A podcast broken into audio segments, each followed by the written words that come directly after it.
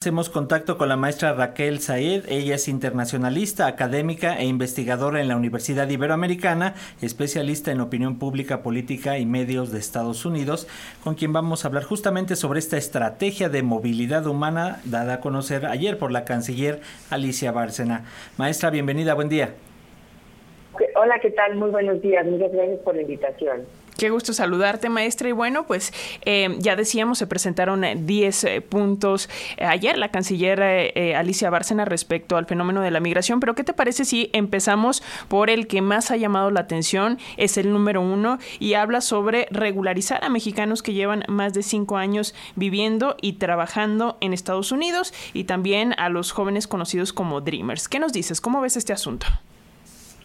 Yo creo que eso es lo más importante, pero esto de los cinco años ya había sido una política que se había llevado a cabo por parte de Estados Unidos en el tiempo de Ronald Reagan. Eh, les daban, eh, bueno, la, no la ciudadanía, pero la posibilidad de residencia legal a eh, inmigrantes, sobre todo de México en ese caso, para que pudieran estar ya de manera legal en Estados Unidos.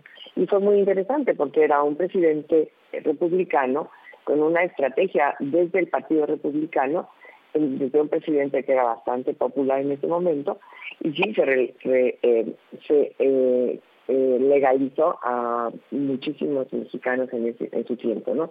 Después de eso, pues esto no volvió a pasar jamás y se ha planteado constantemente que se puede hacer para, para poder regularizar a muchos de los que están ahí, no solamente mexicanos y eh, pues aquí vemos una, una situación donde eh, pues en realidad eh, se toman en cuenta varios temas de lo que dijo la, la canciller y eso es lo que es muy interesante. Habló de una, una situación muy normal, digo, muy normalizada en, en Latinoamérica, que es las causas estructurales, como la pobreza, la violencia, la desigualdad y el cambio climático, que, donde el, el propio país, Estados Unidos e incluso México ahora en un papel de liderazgo, podrían llevar a normalizar una situación de muchas personas que viven en una situación de no normalidad en Estados Unidos y también en el tránsito, ¿no?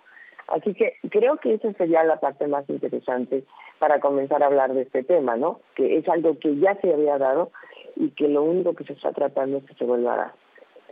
Ahora, una cosa importante es que eh, creo que la intención es muy buena, sin embargo puede ser muy difícil en estos momentos debido a que eh, pues es un momento electoral en Estados Unidos que ya casi casi parece que es momento electoral todo el tiempo, en particular en estas elecciones que vienen.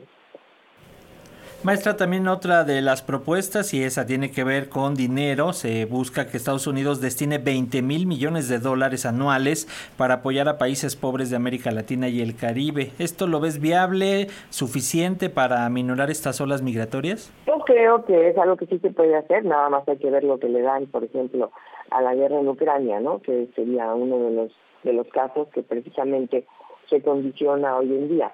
Si es, si es posible, más que probable, eh, pero aquí veamos un, tema, ¿no? Por ejemplo, en el Congreso de Estados Unidos, para poder aprobar estos dineros que se van hacia Ucrania y hacia otros, eh, otros conflictos que están en el resto del mundo, pero particularmente Ucrania, le condicionan al presidente Biden su propio Congreso, eh, dependiendo de cuánto le va a aportar para la seguridad en la frontera.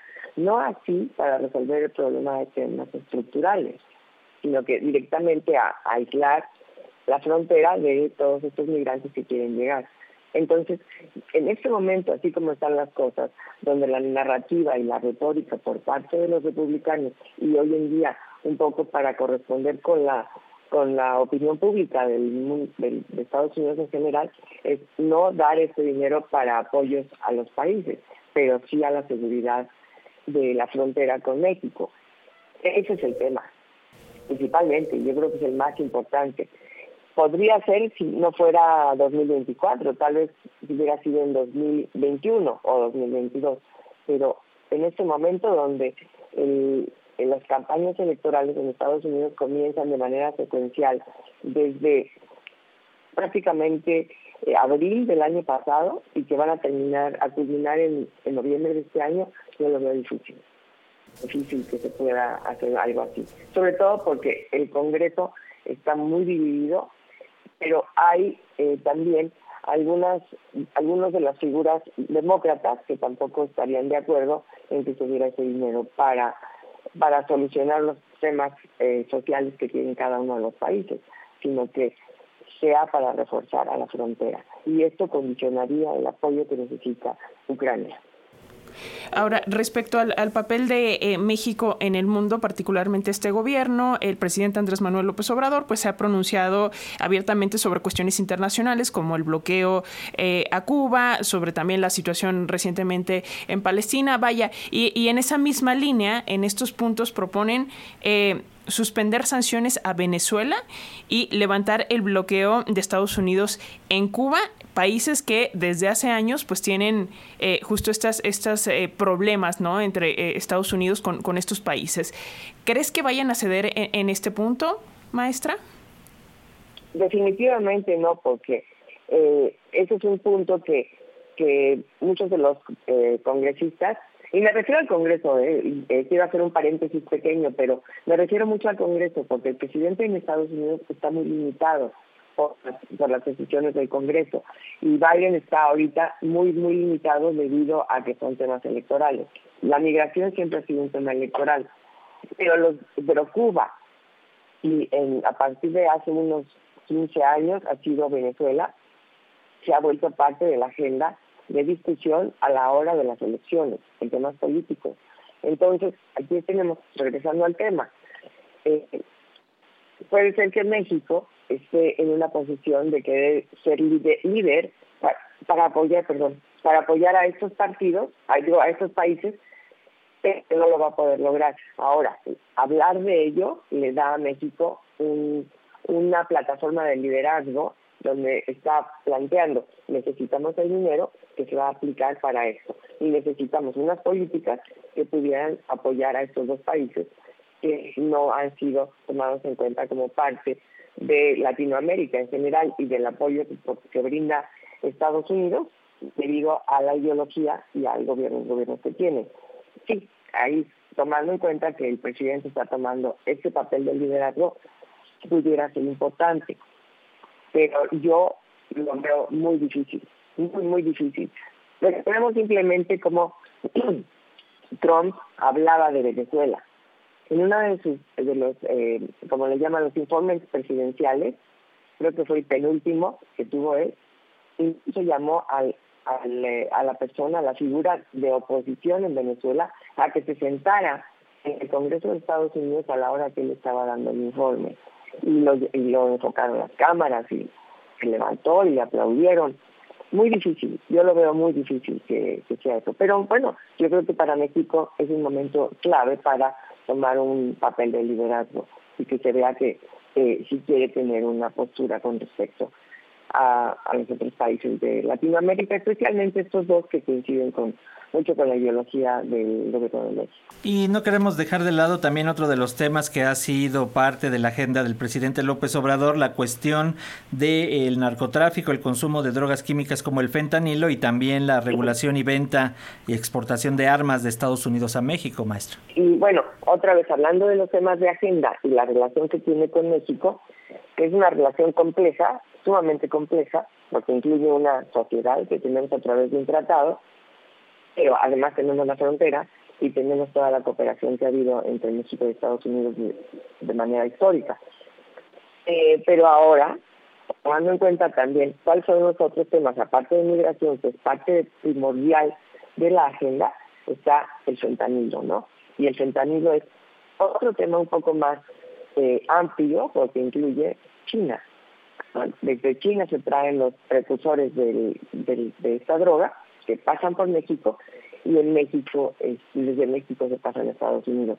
Y se ha utilizado la retórica, sobre todo los republicanos, con respecto a México, para hablar del fentanilo casi casi como México fuera el principal este, proveedor y el principal culpable de la cantidad de muertes que tienen en Estados Unidos. Muy probablemente tenga algo de razón, pero se utiliza para condenar a un enemigo en la retórica.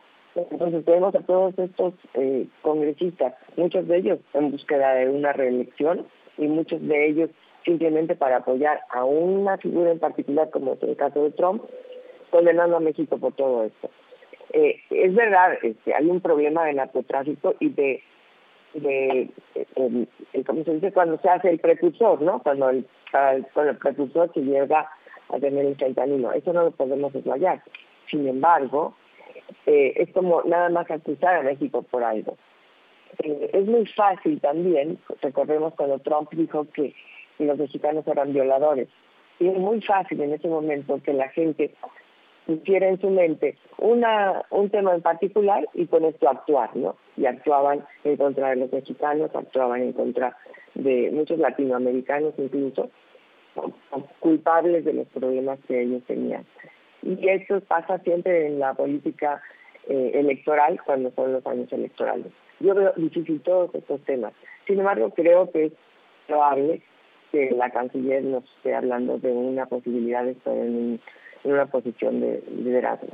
Pues ahí está. Muchísimas gracias, maestra Raquel Saed, internacionalista, académica e investigadora de la Universidad Iberoamericana. Gracias por ayudarnos a entender a grandes rasgos estos 10 eh, puntos de propuesta de eh, colaboración entre México y Estados Unidos para el tema de la migración. Y bueno, pues ojalá lleguen a, buen puerto, ¿no? Sobre todo para justo las personas eh, migrantes, las que están en tránsito y las que buscan llegar a Estados Unidos, así como las que ya tienen allá varios años. Muchísimas gracias, maestra.